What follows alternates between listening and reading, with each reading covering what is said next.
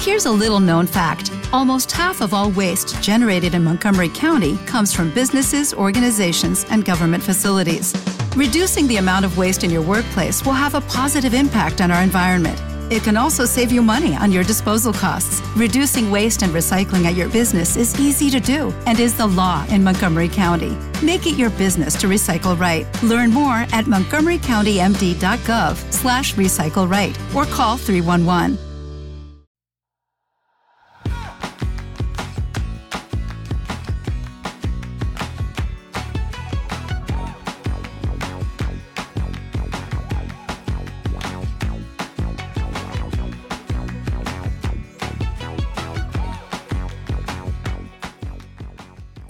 Esto es Plug and Drive, un podcast de Milcar FM, en su capítulo 15 del 8 de mayo de 2018.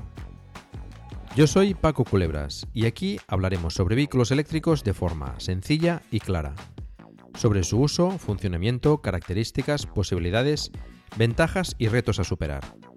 También tendrás opinión, análisis, noticias, debates y entrevistas para mantenerte informado de todo lo que acontece en el mundo de la movilidad eléctrica y la automoción del futuro.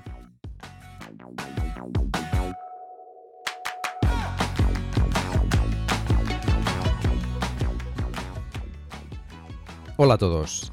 Reprendemos en este capítulo la segunda parte de la entrevista a Luis Cejalvo, director de operaciones de Lug Energy, que recordemos es una empresa que está especializada en la instalación de puntos de recarga. Os dejo sin más con el resto de la entrevista. A modo general, después hablaremos con más eh, detalle, en todo caso, de, los diferentes tipos de, garaje, ¿no? Es el garaje individual y el garaje comunitario. Pero en, general eh, está el tema, por ejemplo, de la legalización de la instalación. ¿Esto es necesario hacer la legalización de la instalación? ¿Qué tipo de, de papeles o de, o de trámites hay que hacer para la instalación del vehículo eléctrico en, una vivienda? Vamos a ver, cuando, cuando nosotros eh, instalamos un punto de recarga, eh, si nosotros cogemos el reglamento electrotécnico baja tensión, que al final es el reglamento que, que rige las instalaciones eléctricas en España, nos dice que cualquier modificación de la instalación necesita un boletín. ¿Esto qué quiere decir? que si tú te cambias un enchufe de sitio o pones un enchufe nuevo, necesitas hacer una instalación. Que si pones un aire acondicionado, necesitas hacer una legalización. Por lo tanto, si pones un punto de recarga, necesitas hacer una instalación. No seré yo el que diga que no es necesario hacer una legalización. Sí que es verdad que hay usuarios que que ven que bueno, el tema de la legalización, ¿vale? Al final es un puro trámite porque en muchas de las industrias, lo, que cuando digo industrias es el departamento de, industria de, pues de cada comunidad, eh, tramitar el boletín es un mero trámite que lo único que hacen es cobrar una tasa.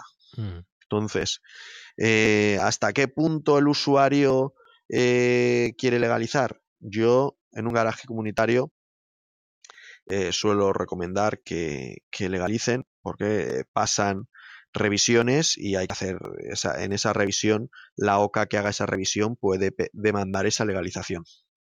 Pero en una vivienda unifamiliar legalizar, pues bueno, ya depende de lo que el usuario quiera y lo que, lo que él quiera gastarse. Yo le voy a decir cómo está la normativa la normativa dice que, hay que legalizarlo. ¿Vale? Mm. Fuera de ahí, cada uno que pueda hacer lo que quiera. Legalizar una instalación es un trámite que es hacer una memoria técnica de diseño, llevar la industria y pagar las tasas. Eso se puede hacer en el momento que instalas el punto de recarga, de aquí dos meses, tres meses, cinco meses, eh, nunca. ¿Vale? Ese, ese boletín eléctrico, que al final es un boletín, tiene una durabilidad de 20 años y es información que recibe la compañía eléctrica sobre cómo está hecha tu instalación. Hay muchos usuarios que ahora compran viviendas de estas de, que habían cogido los bancos, tienen dada de baja la luz y para dar de alta la luz la compañía eléctrica requiere un boletín. Pues es el mismo boletín que necesitas para, para dar de alta la luz, es el mismo boletín que necesitas para eh, legalizar el punto de recarga. exactamente lo mismo. Al final es un poco que el propio usuario decida qué es lo que necesita. Pero siempre es importante que el usuario tenga la información, que sepa eh, qué es y, cómo funciona. Porque, por ejemplo, en Valencia eh, legalizar, o sea, hacer el boletín no conlleva eh, tasas administrativas, pero en las demás comunidades autónomas sí que lleva tasas administrativas. Y no solo es que lleve tasas administrativas, sino que eh, industria pide que una empresa certifique que el boletín está bien hecho. Entonces ya no solo pagas las tasas, sino que además tienes que pagar a, otra, a un tercero para que certifique que el instalador es un instalador autorizado. ¿Vale? todo esto podríamos estar debatiendo si sí, si no, si, si todas estas cosas. Si nos ponemos eh, con la ITC en la mano, el reglamento electrotécnico, eh, dice que sí. Y luego podamos eh, ver todas las variantes que queramos. Yo he escuchado muchas veces que si distes de alta la luz hace poquito, si tienes mucha potencia, pues que no lo necesitas. Yo he escuchado de todo, pero con el reglamento en la mano dice que sí. Otra cosa es que eh, muchos de los usuarios decidan hacerlo más tarde o no hacerlo porque, bueno, es, un poco un, un, pero eso ya va en la, opinión de, cada uno. Bueno, sí, claro, y cada uno después ya decide con la información lo que hace, ¿no? En todo caso, delante de algún problema, algún, algún posible eh, incidente con el punto de carga, lo que sea, pues el hecho de estar legalizado siempre te, te respalda un poco más, ¿no? Sobre todo en, en, en, en comunidades de vecinos, ¿no? En comunidades de vecinos, ya te digo que, que es lo ideal es tener, tener una certificación o, o, o, saber de que, de que está, está todo correcto, porque si pasase una OCA y pidiese esa, ese, ese papel, qué bueno que lo, lo puedas tener. Uh -huh. También es verdad que muchos de los administradores de edificios o los presidentes te dicen, bueno, eh, dame esa certificación a mí. Bueno, eh, todo el mundo pasa la, la, la certificación del gas, eh, las revisiones del gas, y no le da el papel al presidente o al administrador. Y probablemente sea mucho más peligroso eh, tener, bueno, pues aquellas personas que, que, tienen gas butano en casa y pasan ese, ese tipo de instalaciones que el punto de recarga y no por ello lo dan al, al, presidente. Esa certificación la tiene que dar a la persona que la requiera, pero de forma oficial y no al presidente por, por saber o, o por, por, cotillar, porque en esa, en, ese, en esa certificación al final lo que hay son datos personales y datos de la instalación de tu propia casa. Sí, sí. Bueno, por cierto, la normativa a que nos referimos es la ITC BT52, ¿no? Luis. Exactamente. Que es la que regula. Ese es el último apéndice del reglamento electrotécnico de baja tensión. Es instalaciones especia con fines especiales, infraestructura para el vehículo eléctrico. Uh -huh. Ahí en, esa, en ese, eh, dijésemoslo, que el reglamento es como una serie de fascículos. Este es el último y lo que en este último no, nos detalla es cuáles son los, los esquemas para hacer eh, las instalaciones eléctricas, cómo son los esquemas, cómo son las conexiones, cómo hay que funcionar eh, dentro de, de todo esto, de lo que son la recarga del vehículo eléctrico. Básicamente las instalaciones eh, entiendo que es bueno eh, hacer llegar un cableado hasta el punto de recarga eh, con la sección correspondiente, dependiendo de la, de la potencia que tenga que, que proporcionar el cargador. Aquí, mmm, bueno, depende de si tiene que suministrar pues eh, 16 amperios o 32 amperios. No sé si vosotros eh, tenéis algún tipo de, de, guía en ese sentido, de, de, bueno, por si más adelante pues necesitas cargar a más potencia o qué, sección soléis montar vosotros para, para una instalación típica. Nosotros normalmente como mínimo solemos montar eh, 6 milímetros ¿Esto qué significa? Eh, bueno, pues 6 milímetros al final eh, es una instalación que en un momento dado te puede dar hasta 25 amperios. 25 amperios es una intensidad bastante, bastante buena. Estaríamos hablando de unos 5,75 eh, creo recordar, que, que nos permite hacer cargas relativamente rápidas. Si el equipo carga menos pues bueno, lo tienes preparado para un futuro.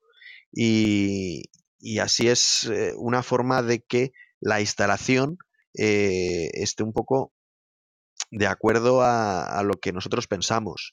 Y es eh, que, bueno, que al final esa, esa línea que va a ir desde el contador hasta el punto de recarga es como la cometida de tu casa. En la cometida de casa, normalmente, eh, bueno, hay tres secciones que, predominan, que es 6, 10 y 16. Pues entonces, eh, bueno, dependiendo de la potencia que tengamos contratada en casa. Mm. Obviamente, si en casa pues tenemos 16 amperios justos y vemos que la, la cometida que va a casa es de 6, pues bueno, no vas a, igual no pones 6 y, pones 4, porque claro, si en casa vas a tener tan poquito, tan poquito consumo, pero si en casa ya tienes una sección de 10, 16, pues sí que es recomendable tener, tener una línea de 6, porque en un futuro, ¿por qué no? Vas a hacer una ampliación de potencia y vas a intentar cargar más rápido. Claro, lo que se sabe. Al final, mm. eh, hacer una instalación un poquito sobredimensionada es sembrar hoy para tener mañana. Eh, intentar eh, pagar hoy un poquito más para que el día de mañana, bueno, pues puedas cargar un poquito más, un poquito más rápido. Tampoco poner una línea de más de, de 6, poner de, de, 10, de 16, a no sé que sean tiradas muy largas, eh, tampoco pensemos que luego en casa vamos a hacer cargas a 32 amperios porque hay mucha gente que me dice, no, yo es que en casa yo quiero cargar a 32 amperios, yo quiero un punto de recarga a 32 amperios. Y bueno, para cargar a 32 amperios son 7,7 más el poquito consumo que vayas a tener en casa, estamos hablando de 8 o 9 kilovatios. Que hay gente que tiene 8 o 9 kilovatios contratados, pero una, una casa normal, pues 8 o 9 kilovatios me parece una potencia excesiva. Hmm. Eso el que lo quiere en monofásico, pero el que ya tiene porque tiene alguna máquina en, de aire acondicionado y quiere que le llevemos una línea trifásica para 32 amperios y cree que algún día igual carga 22 kilovatios en casa, pues bueno, pues eh, al final tampoco pensemos que esto es la central eléctrica. Eh, ahora mismo eh, sí que es verdad que prácticamente siempre cargamos en casa, pero, pero poquito a poquito y va con este cambio que, ¿No te encantaría tener 100 dólares extra en tu bolsillo? Haz que un experto bilingüe de TurboTax declare tus impuestos para el 31 de marzo y obtén 100 dólares de vuelta al instante. Porque no importa cuáles hayan sido tus logros del año pasado, TurboTax hace que cuenten. Obtén 100 dólares de vuelta y tus impuestos con 100% de precisión, solo con Intuit TurboTax. Debes declarar para el 31 de marzo. Crédito solo aplicable al costo de la presentación federal con TurboTax Full Service. Oferta sujeta a cambios o cancelación en cualquier momento. Hello, it is Ryan, and we could all use an extra bright spot in our day, couldn't we? Just to make up for things like sitting in traffic, doing the dishes, counting your steps, you know, all the mundane stuff. That is why I'm such a big fan of Chumba Casino. Chumba Casino has all your favorite social casino style games that you can play for free anytime, anywhere with daily bonuses. That should brighten your day a little. Actually, a lot. So sign up now at chumbacasino.com. That's chumbacasino.com. No purchase necessary. BGW. Void were prohibited by law. See terms and conditions 18 plus. Que vamos hablando, eh, va a haber un cambio de, de, de sistema energético, una, una revolución que parece que, que no viene y que, y que es imparable. Y al final nos vamos a dar cuenta de que luego pues iremos a cargar al centro comercial y habrá un punto de recarga. Iremos a, a comer a algún, rest, eh, algún restaurante y tendrán punto de recarga iremos a, trabajar y tendrán puntos de recarga donde trabajemos. Y poquito a poquito nos daremos cuenta de que, bueno, en casa tampoco hace falta cargar tanto, tan rápido, sino que lo que vamos a ir cargando es ir cargando poquito a poquito. Y sobre todo porque cargar mucho en casa, al final lo que nos va a hacer es que eh, vayamos, como yo digo, tirar la pelota para adelante. Es decir, eh, yo voy a cargar rápido en casa y como soy el único, probablemente a mí mi potencia me la den, pero las redes eléctricas en España eh, no están dimensionadas como para que todo el mundo cargase a, a 32 amperios. Si, si, yo creo que ya costaría que cargase todo el mundo a, a 3,45, cargar a, 32 amperios eh, a 7,7 kilovatios en monofásico sería prácticamente una burrada.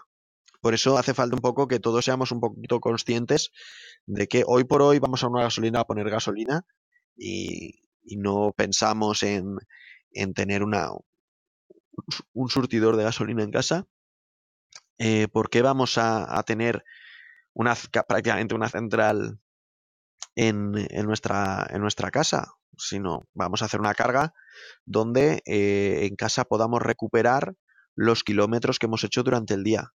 Y si queremos hacer un viaje más largo, pues seguramente encontraremos cargadores en ese camino o en cargadores rápidos que nos van a permitir eh, hacer esos viajes. Pero esto va a ir todo un poquito con, este cambio. Hmm. Sí, sí. Además, bueno, es lo que comentábamos, ¿no? Eh, para la mayoría, de, la mayoría de ocasiones no necesitas una, carga excesiva en, en casa, es decir, por los trayectos que hacemos generalmente, excepto, bueno, hay gente que, pues, que sí que necesitará viajar bastante, pero en la mayoría de casos eh, con una carga lenta y a lo mejor una carga lenta en casa, pues te, da para, tres o cuatro días, ¿no? De funcionar em, por tus trayectos habituales, ¿no? A, mí, por ejemplo, es lo que me pasa eh, con, una carga diaria, ahí, perdón, con una carga semanal, casi casi hago, hago la totalidad de kilómetros que necesito hacer durante toda la semana. En este caso tienes mucha suerte, ¿eh? con una carga semanal eh, estamos hablando de que, de que haces relativamente pocos kilómetros. Yo que, que, bueno, al final eh, ningún día sé muy bien cuántos kilómetros voy a hacer, yo lo cargo todos los días.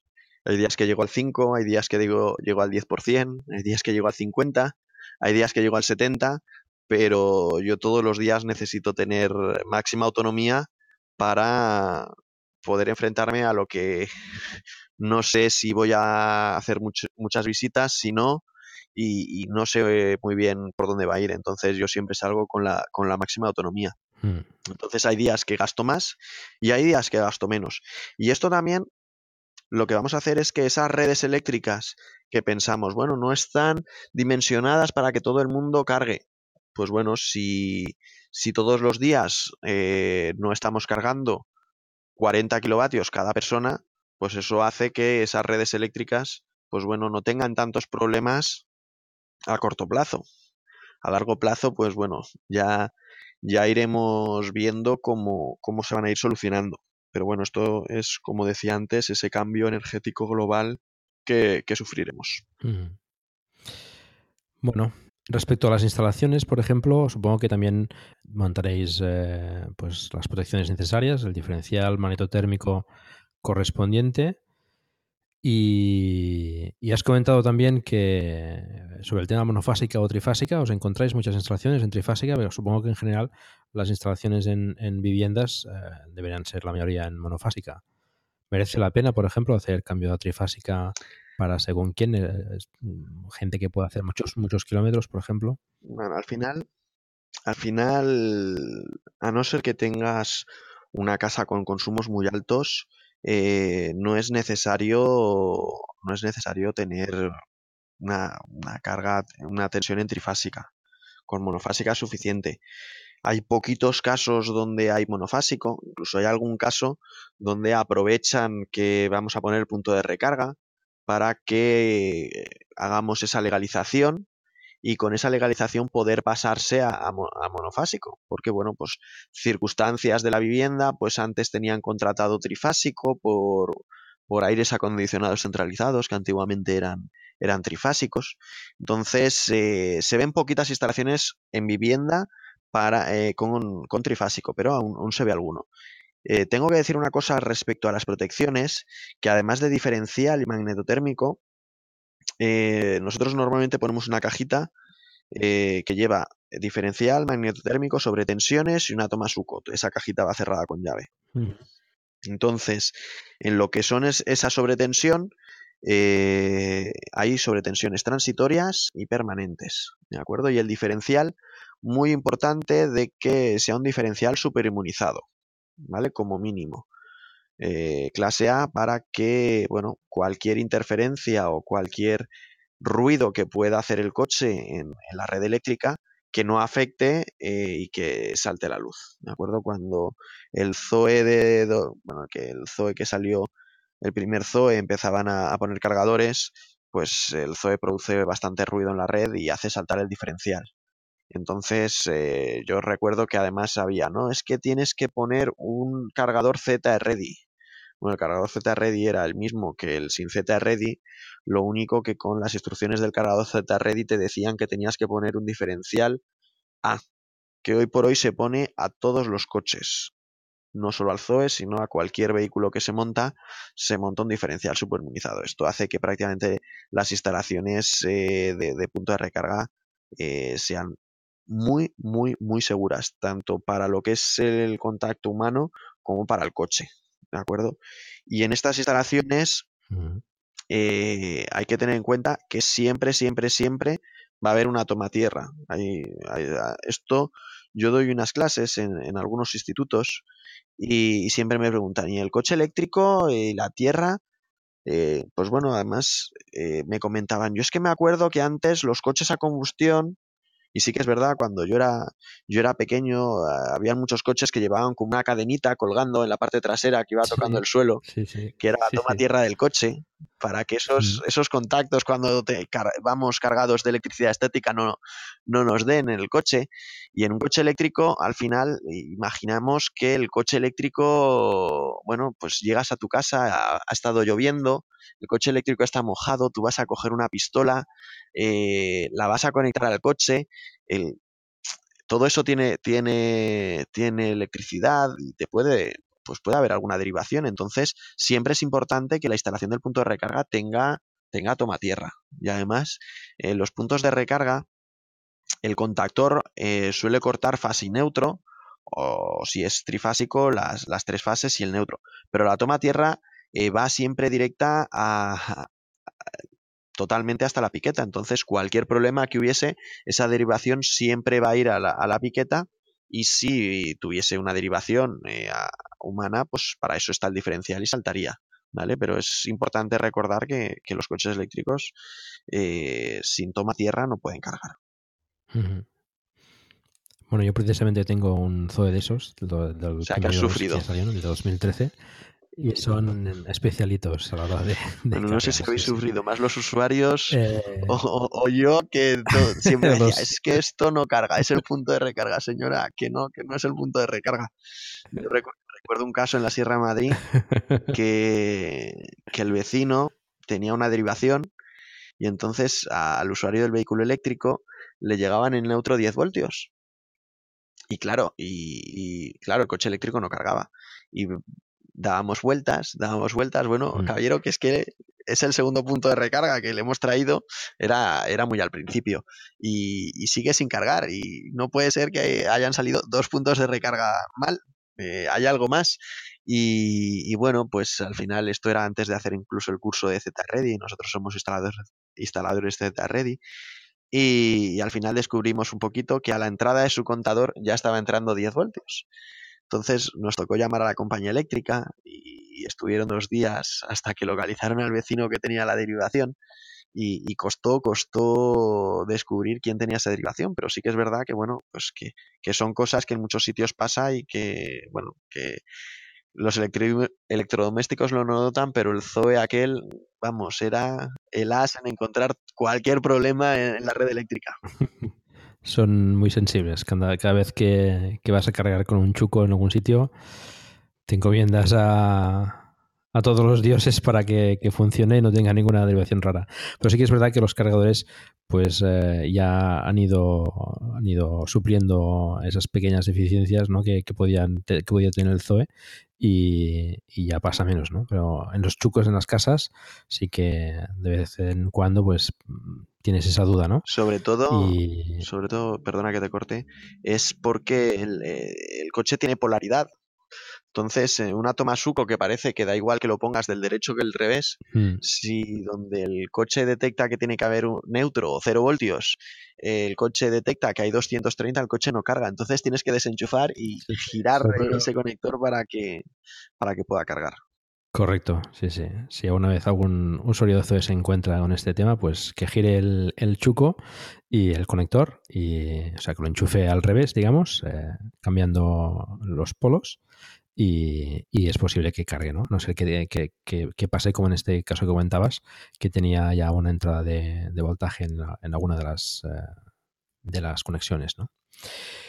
Esta, todo esto que has comentado también es, eh, es importante tenerlo en cuenta para a la hora de, de, montar un, punto de recarga, pues contar con un profesional eh, competente que, pueda asesorarte y que tenga en cuenta pues todo este tema de protecciones y de y de, cuestiones que, redundan en, la seguridad ¿no? de, las personas y, y, de los vehículos ¿no? también. Sí, al final eh, lo hemos dicho antes, si es que eh, montar un punto de recarga en principio no, no es nada excesivamente complicado, pero sí que es verdad que hay que tener un conocimiento que te, te permita solucionar una serie de problemas y una serie de casuísticas. ¿No te encantaría tener 100 dólares extra en tu bolsillo? Haz que un experto bilingüe de TurboTax declare tus impuestos para el 31 de marzo y obtén 100 dólares de vuelta al instante. Porque no importa cuáles hayan sido tus logros del año pasado, TurboTax hace que cuenten. Obtén 100 dólares de vuelta y tus impuestos con 100% de precisión, solo con Intuit TurboTax. Debes declarar para el 31 de marzo. Crédito solo aplicable al costo de la presentación federal con TurboTax Full Service. Oferta sujeta a cambios o cancelación en cualquier momento. With Lucky Land slots, you can get lucky just about anywhere. This is your captain speaking. Uh, we've got clear runway and the weather's fine, but we're just going to circle up here a while and uh, get lucky. No, no, nothing like that. It's just these cash prizes add up quick. So I suggest you sit back, keep your tray table upright, and start getting lucky. Play for free at LuckyLandSlots.com. Are you feeling lucky? No purchase necessary. Void where prohibited by law. 18 plus terms and conditions apply. See website for details. Que, que le puede crear al usuario eh, muchos problemas y muchos quebraderos de cabeza. Eh, porque al final esto un poco una tecnología nueva que el usuario tampoco sabe muy bien cómo funciona y el coche hoy no carga. Y si con un coche a combustión eh, no encuentras una gasolinera, seguro que encuentras otra. Pero con coche eléctrico, si ya de por la mañana te vas a trabajar sin batería, probablemente ya no llegues y vas a estar buscando, buscando un cargador todo el día y, hay muchos usuarios que al final han tenido que, llamar a la grúa y decir, bueno, llévalo, al concesionario que allí igual lo podré cargar. Sí, sí, eso es un problema que, tenemos los, los, usuarios de vehículos eléctricos que, bueno, es cierto, te, puedes encontrar eh, en alguna ocasión que, que, vas a coger el coche y no se ha cargado. Entonces, si ya lo dejaste un poco, un poco seco la noche anterior, pues bueno, tienes un problema, evidentemente. Con un coche térmico, pues eh, seguro que tienes una gasolinera relativamente cerca y bueno, pues lo peor que te puede pasar a lo mejor es que, que le eches eh, gasolina media diésel o alguna cosa por el estilo, pero sí que sí que es cierto que pues tienes, tienes la oportunidad de, de repostar en, en multitud de sitios y en cambio con el vehículo eléctrico, pues bueno, tienes que asegurarte de que la carga se hace correctamente. Y, bueno, eso es otro tema más, otro inconveniente que, tenemos, que, pero bueno, que al final las ventajas compensan. Correcto. Bueno, vamos a avanzar un poco más. Eh, mm, bueno, ya el tema de las potencias, pues ya lo hemos comentado un poco, ¿no? Eh, comentabas que la mayoría de potencias son 4,4 y 5,75 son las más habituales. Correcto. Eh, la gente pues que tenga presente pues que, depende de la potencia que cargue el coche, pues tendrá que considerar subir un poco la potencia de casa pues eh, para cargar el coche, pero que generalmente eh, cargando quizás un poco menos potencia, pues también se puede apañar, ¿no? Tiene que tenerlo en cuenta, pues eh, la potencia que tiene y a la que quiere cargar y, hacer los cálculos. Em, pasamos ya quizás a hablar del tema de, las diferentes opciones que tenemos a la hora de, hacer el, punto de carga en un garaje individual, en una casa pues adosada, un chalet o algo por el estilo. Eh, pues las opciones entiendo que son mm, más o menos claras. Eh, por lo que has comentado antes, pues el tema de la, legalización ya depende del usuario eh, los riesgos que, quiera tomar. Y aquí sí que quizás a diferencia de las instalaciones comunitarias, sí que se puede dar el caso mejor de que sean instalaciones de interior o, o instalaciones de exterior, dependiendo de dónde aparque el coche eh, el usuario, ¿no? Hay gente que, pues, lo aparca fuera de, casa, ¿no? o tiene varios coches y, aparca un coche dentro y otro fuera. Aquí sí que a lo mejor se pueden dar casos de que hayan instalaciones de exterior. Entiendo que, tampoco hay ningún problema. Seguro que hay, hay puntos de recarga mm, que soportan eh, las inclemencias del tiempo sin problema. Y, quizás eh, la parte más, eh, más peliaguda o que más puede interesar a los usuarios sería la de instalaciones comunitarias, ¿no? Em, aclarar, por ejemplo, una cosa que hemos dicho muchas veces y que nos confirmarás, pues que no es necesario pedir eh, permiso a la comunidad, simplemente notificando que, vas a hacer eh, la instalación de punto de recarga es suficiente. ¿No, Luis? Esto... Correcto, sí. Eh, al final la ley de propiedad horizontal se modificó para que si el usuario va a correr con los gastos de electricidad y de instalación, no es necesario pedir permiso, sino una comunicación. Es el artículo 17.5 de, de la ley de propiedad horizontal.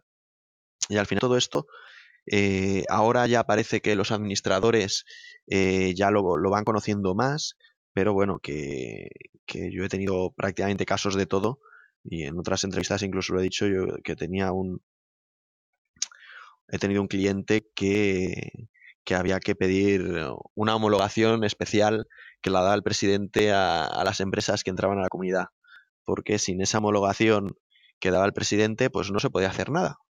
Bueno, ya sabéis, ese tipo de homologación que, que al final el único sentido es pasar por caja, eh, pues este, este presidente llegó a, enviar, a echar cubos de agua en la plaza de aparcamiento del, del usuario para decir que, bueno, que había filtraciones y que había que quitar el punto de recarga hasta que este señor, bueno, pues después de dos o tres días que me llamaba angustiado diciéndome, oye, va a pasar algo, si de verdad hay filtraciones en la instalación, se puede electrocutar. Bueno, al final es como si en tu casa tienes goteras y está cayendo eh, o se te sale la, la, lavadora y se moja un enchufe. Pues automáticamente si, si hay un corto va a saltar el diferencial y ese es el mayor problema que puede haber, que salte el diferencial y ya está. Y para eso están esas protecciones eléctricas. Pero bueno, eh, el señor estuvo ahí eh, varias noches pendiente de las filtraciones y al final puso una cámara en el coche y vio que era el presidente el que echaba cubos de agua por la noche para aparecer que habían filtraciones y que tenía que desmontar el punto de recarga y al final muchas veces son todo envidias de gente que bueno pues que te has puesto el coche eléctrico o pretende que pagues una comisión para que fulanito de tal pueda hacer la instalación. Y una cosa que, no hemos hablado eh, cuando hemos hablado de, lo que es la legalización, y es que según la, el reglamento electrotécnico baja tensión, y esto es importante, eh, un garaje es un lugar de riesgo o explosión. ¿Vale? ¿Esto qué quiere decir? Que las instalaciones que se hagan en un lugar de riesgo o explosión eh, tienen que tener unas condiciones muy estancas, toda la instalación tiene que ir estanca, eh, tiene que tener unas condiciones especiales. Al final, ¿qué es lo que pasa? Que la mayoría de, instalaciones, cuando se hacen en un garaje, eh, no llevan este tipo de, blindaje eh, tan extenso. Y al final te preguntas, ¿y por qué? Y hay muchos usuarios que me decían, no, es que esto es riesgo de explosión. Y esto todo tiene una explicación. Y es que cuando se aprobó el Código Técnico de la Edificación en 2006, es decir, ya hace 12 años, eh, se desclasificó aquellos lugares de riesgo de explosión siempre y cuando tuviesen ventilación forzada. Es decir, que en un garaje comunitario, si tú tienes una ventilación, eh, tienes todo este, tema, este tema de extractores, el garaje queda excluido como lugar de riesgo de explosión. Y esto lo que te va a hacer es facilitar esa legalización para que eh, puedas hacer esa legalización de otra forma. Esto sobre todo atañe a lo que son los técnicos, ¿vale? Porque cuando tú eres un instalador autorizado, tú necesitas un seguro de 600.000 euros para poder eh, hacer instalaciones básicas, es decir, en cualquier lugar. Pero si es con riesgo de, explosión, necesitas un seguro de 900.000 euros.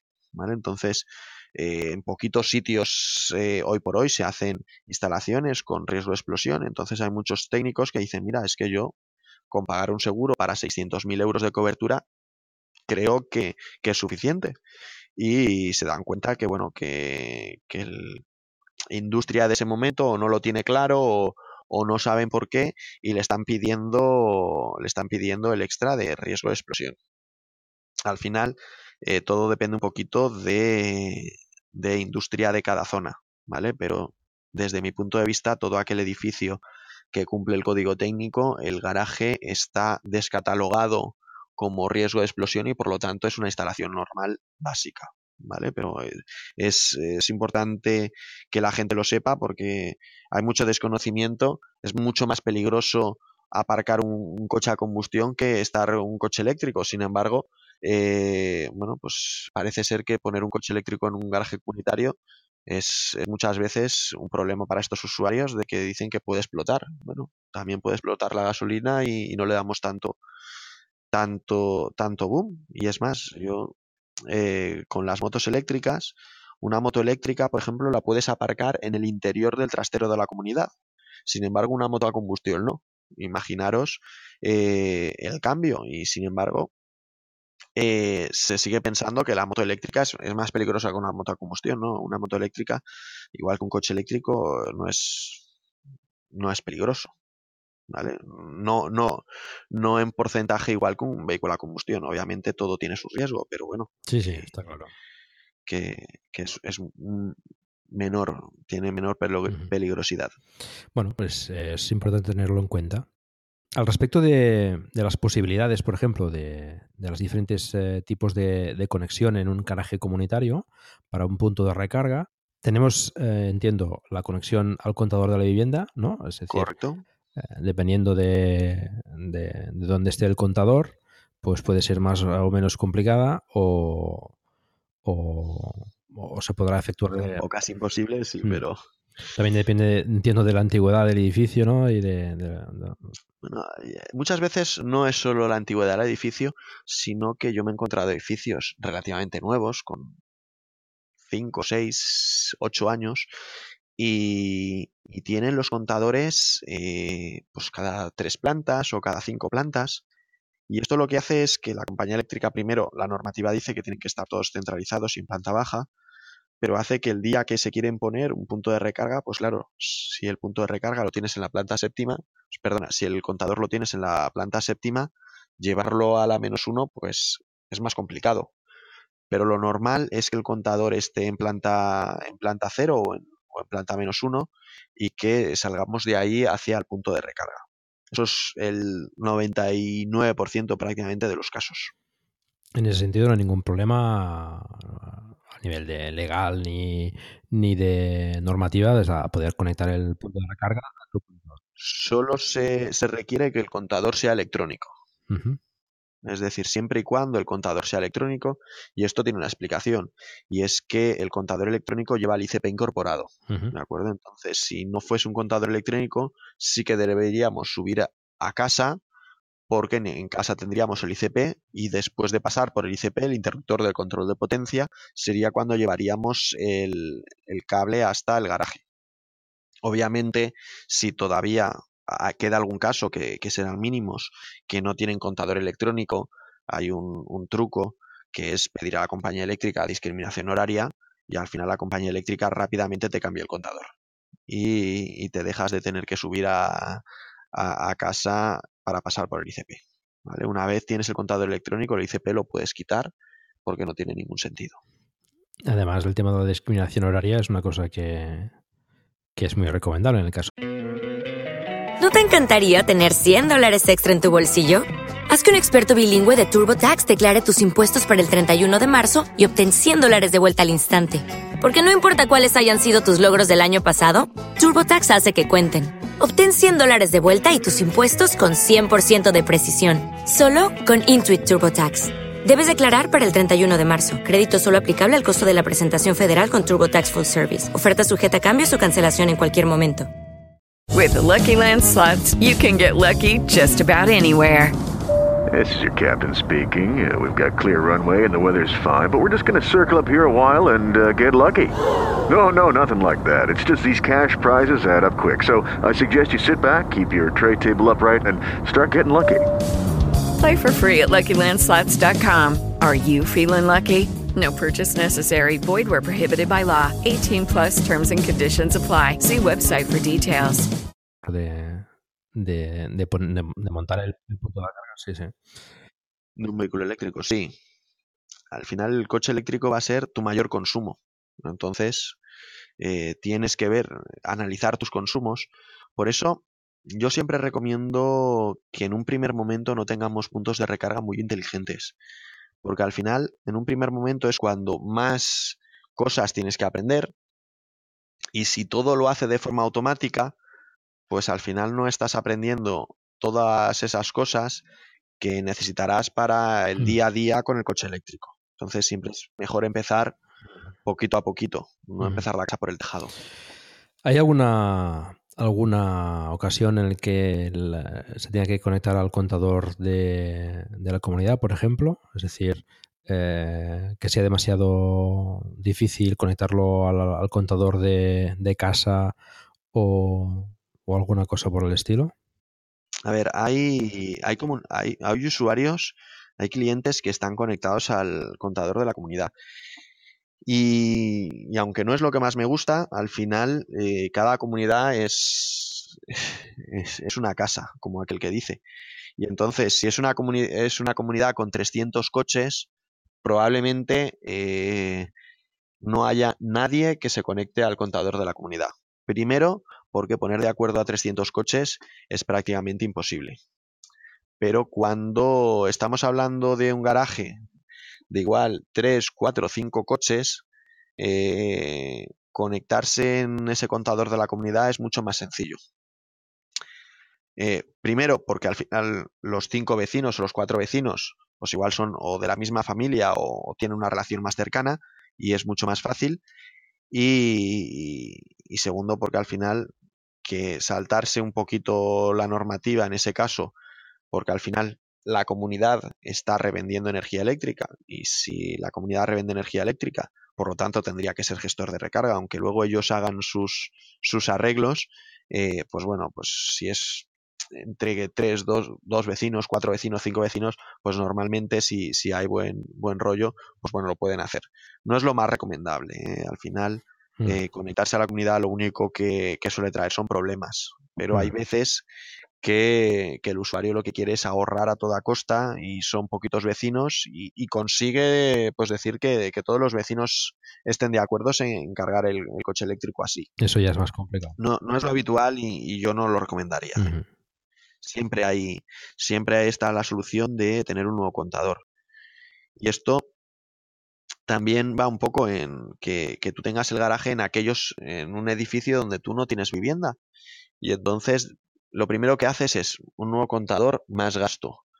Pues bueno, igual no, igual eh, te compensa porque al final vas a contratar, eh, yo siempre recomiendo en estos casos contratar 3,45, 16 amperios, que es lo mínimo, contratar discriminación horaria y al final eh, casi así prácticamente pagarías lo mismo que si estuvieses conectado en tu casa y no tuvieses discriminación horaria.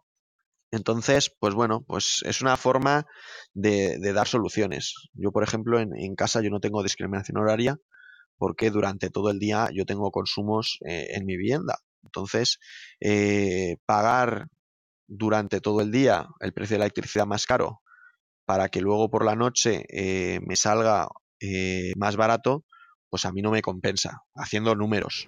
Pero a la mayoría de las personas, si, si tú sales por la mañana a trabajar, los niños se van al colegio y por las mañanas se queda la casa vacía, pues, pues sí que le, sí que les puede recomendar, sí que es, recomendable para ellos porque por la mañana al final es el periodo donde la electricidad es más cara. Luego por la tarde ya es un periodo valle y por la noche super valle. Entonces, cada caso eh, es recomendable que se analice.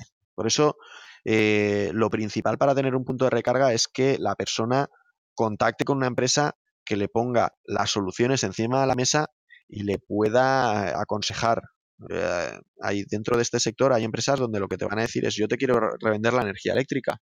Yo te pongo el punto de recarga, te lo voy a financiar en la tarifa eléctrica y, y ya está. Y luego analizas el precio del kilovatio que te va a poner estas empresas y dicen, bueno, es que eh, yo puedo hacer con todas las comercializadoras que hay en España, puedo encontrar un precio de electricidad que es un tercio lo que tú me estás cobrando y tú me lo estás cobrando en tarifa Supervalle.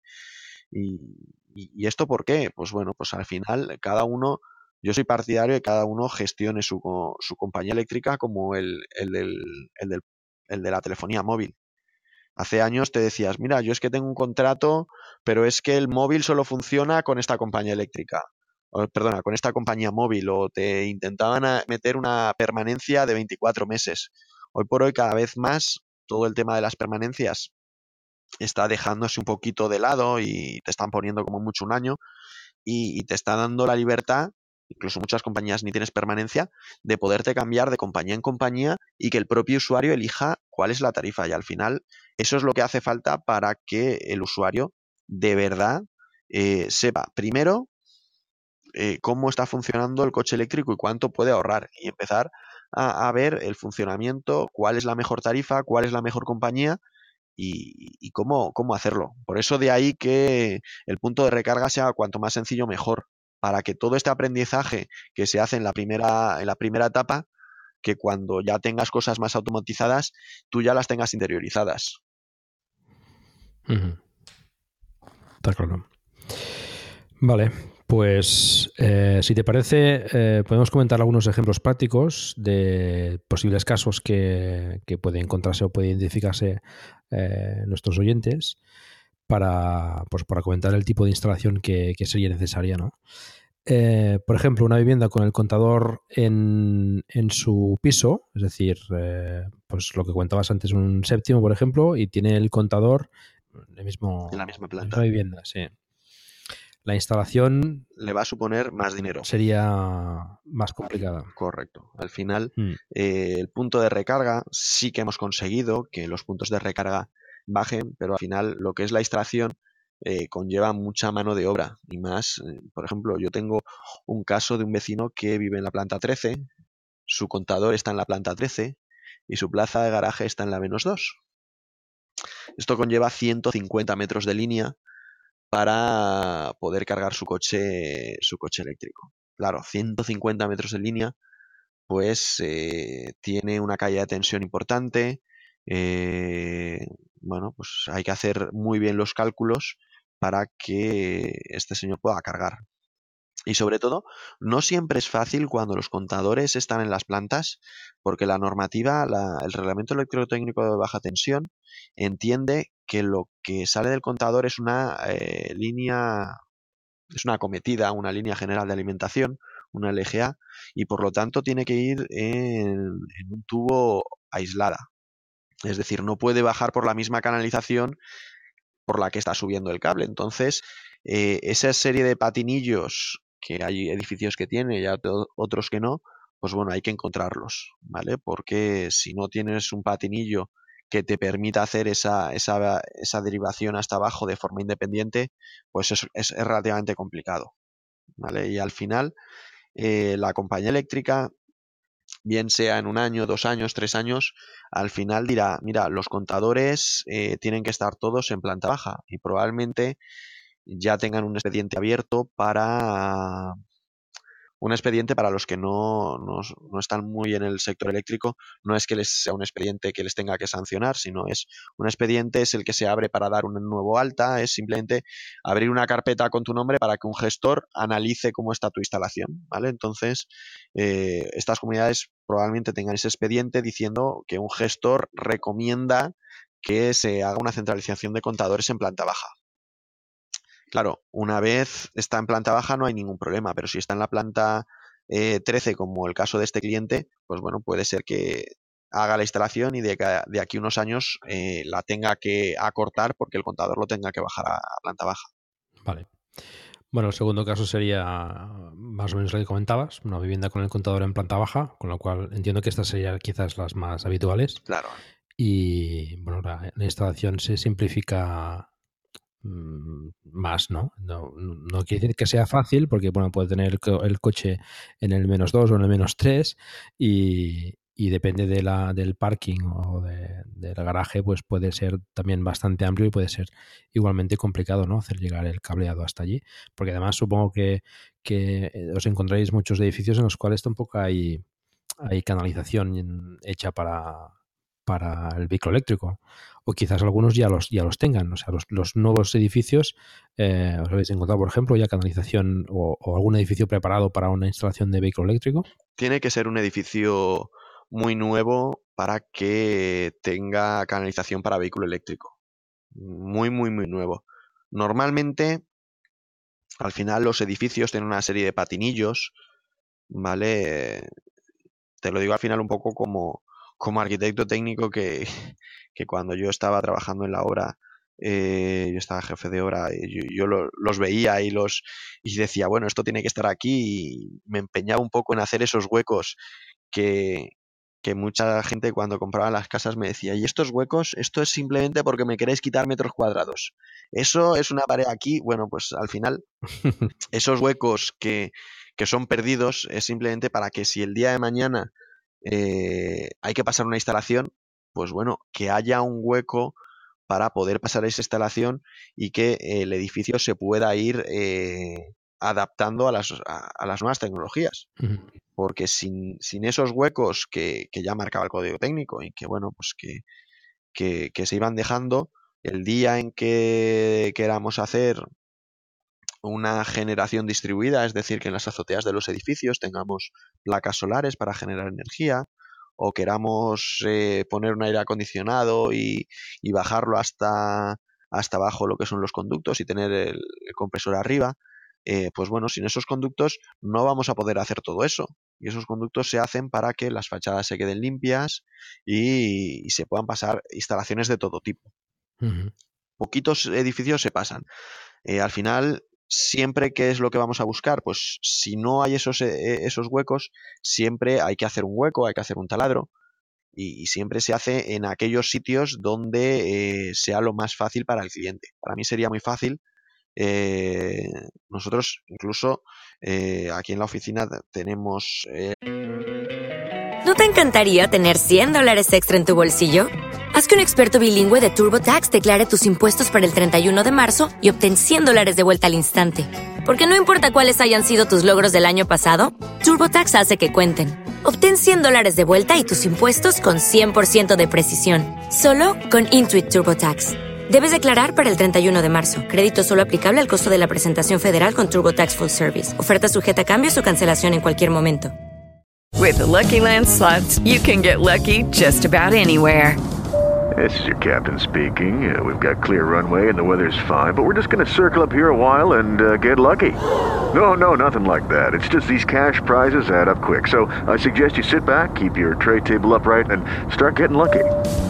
Play for free at LuckyLandSlots.com. Are you feeling lucky? No purchase necessary. Void where prohibited by law. 18 plus terms and conditions apply. See website for details. la máquina, no sé si, si, los oyentes saben cómo se hace un agujero en un forjado, pero se hace con un taladro bastante grande, es un taladro que va con, con agua, es decir, que para, para perforar eh, va conectado a una manguera y entonces vas echando agua para refrigerar y es un taladro eh, que, que, perfora y da igual que haya metal, que haya hormigón, que haya lo que hace, hace un agujero perfecto. Mm. ¿Vale? Entonces, nosotros tenemos un, un, taladro de este estilo, pero intentamos siempre no, no utilizarlo porque al final en todos los edificios eh, siempre hay en los forjados huecos que se han ido tapando, huecos donde pasan al lado otro tipo de instalaciones, era un hueco más grande y al final luego se rellenó. Entonces, si, si vemos el, techo del garaje y en las visitas, eh, pues bueno, los técnicos, incluso yo mismo cuando hago alguna, eh, estoy bastante rato viendo por dónde poder bajar esa instalación, buscar los huecos que mejor se, se adapten a, a lo que es la instalación. Pero ya digo, es muy fácil hacer un agujero, pero al final ese agujero primero lleva un montón de, de incordio a los demás vecinos, porque vamos a encharcarlo todo, cuando termine de perforar va a caer un montón de agua al garaje, entonces, bueno, pues hay que intentar que esas instalaciones pues, tengan el mínimo eh, contratiempo para los demás vecinos. Entonces, siempre hay esos huecos que son falseados, que se han ido tapando mm. y simplemente tiene que ser eh, el técnico que tenga la experiencia adecuada para poder localizarlos. ¿Vale? normalmente un, técnico que, ha montado puntos de recarga, eh, por lo menos los que trabajan con nosotros, eh, eso es la regla de oro. Intentar que al cliente eh, sea lo más sencillo posible. al final llevar, hacer otro tipo de taladro, primero conlleva más dinero para el cliente y cuanto más dinero le pides al cliente, eh, más difícil es que el cliente acepte el presupuesto. Imagino además que con el tiempo la experiencia también nos va, os va dando cierta intuición, ¿no? A la hora de encontrar esos, esos pequeños eh, huecos, ¿no? Correcto, sí es. Al final es eh, ver edificios, ver edificios, ver edificios, ver edificios y, después de ver mucho, muchos edificios y muchos parkings, pues te das cuenta que, que, bueno, pues que siempre, siempre existen. Lo que pasa que hay que encontrarlos. Bueno, otro caso que, nos preguntan mucho es eh, eh, cuando tienes el parking en, en, otro edificio. Es decir, ahí se suele dar eh, que tienes la vivienda en un edificio, por lo que fuese en ese edificio no compraste parking en su día o no se hizo o lo que sea, y tienes un parking en un edificio pues cerca, ¿no? En el que no tienes la vivienda y no tienes contador. ¿Qué solución hay ahí? Evidentemente, supongo que contador nuevo, ¿no? Claro. Al final, eh, la, solución es contador nuevo.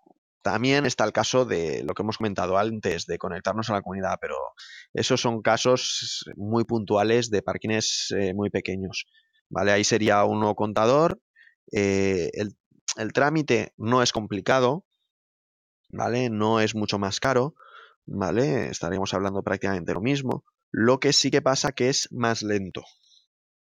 ¿Y por qué es más lento? Porque nosotros lo que vamos a abrir es abrir este expediente que comentábamos antes en la compañía eléctrica y la compañía eléctrica eh, nos va a enviar una, una carta de condiciones técnico-económicas. En estas condiciones nos dirán dónde va a ir el contador, eh, cómo lo tenemos que hacer y cuánto peaje tenemos que pagar por conectarnos, ¿vale? Entonces, hasta que no recibamos esa carta y esa carta la recibimos una vez el gestor ha mirado el expediente, pues eh, no, podemos llevar a cabo lo que es la instalación, ¿vale? Pero bueno, eso es una semanita más, un poquito más, igual, dependiendo del gestor de, la compañía eléctrica, pero bueno, eh, es, al final es tiempo para montar un punto de recarga.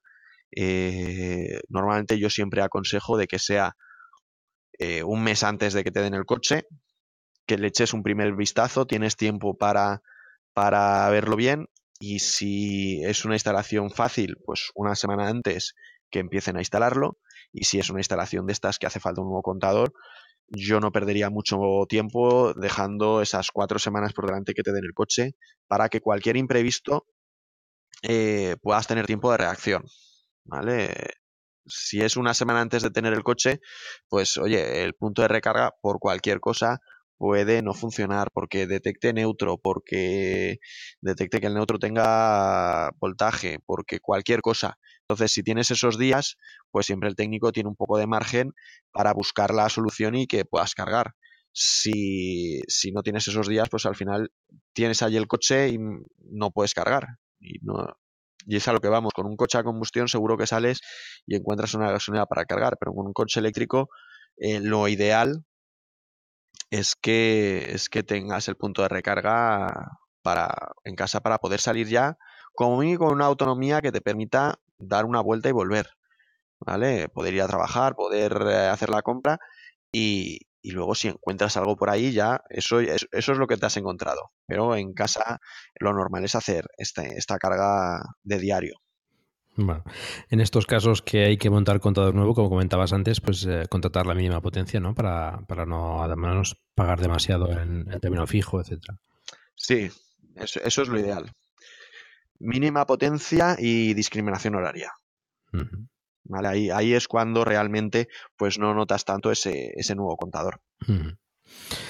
Vale, y en los casos en los que haya más de un vehículo eléctrico en el mismo parking, en la misma comunidad, ¿Se hace algún tipo de, conexión especial o se trata como, un, como una instalación individual para cada uno de los casos?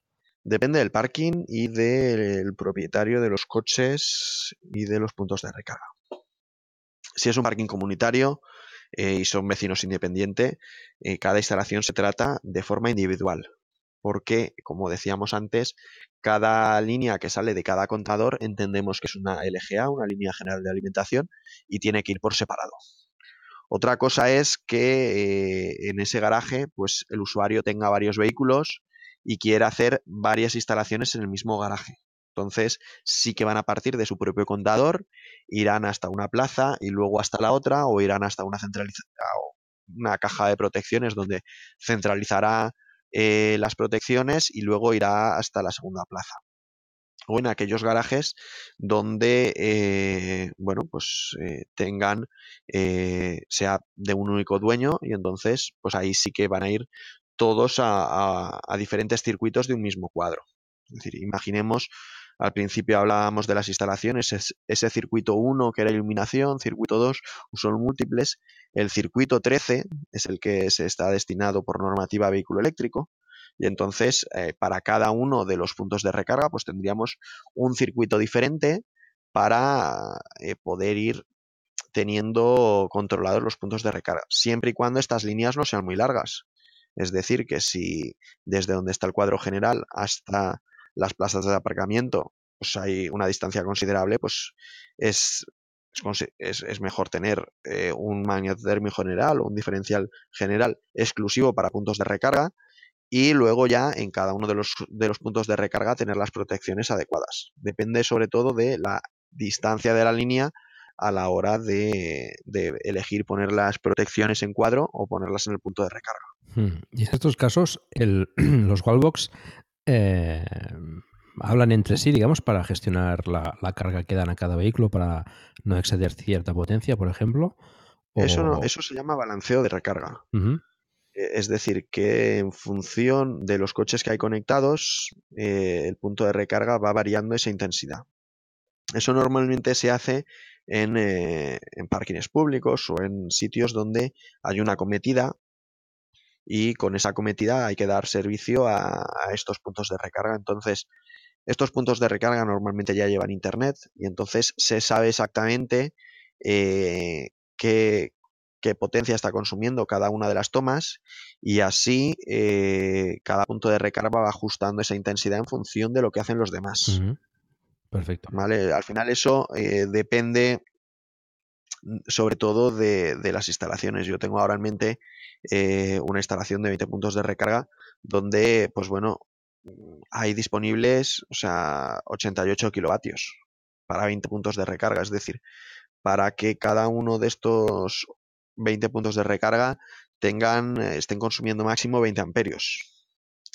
Pero estos puntos de recarga pueden cargar a 32 y en función de los coches que van conectándose, eh, pueden llegar a, funcionar hasta 20, hasta 20 amperios.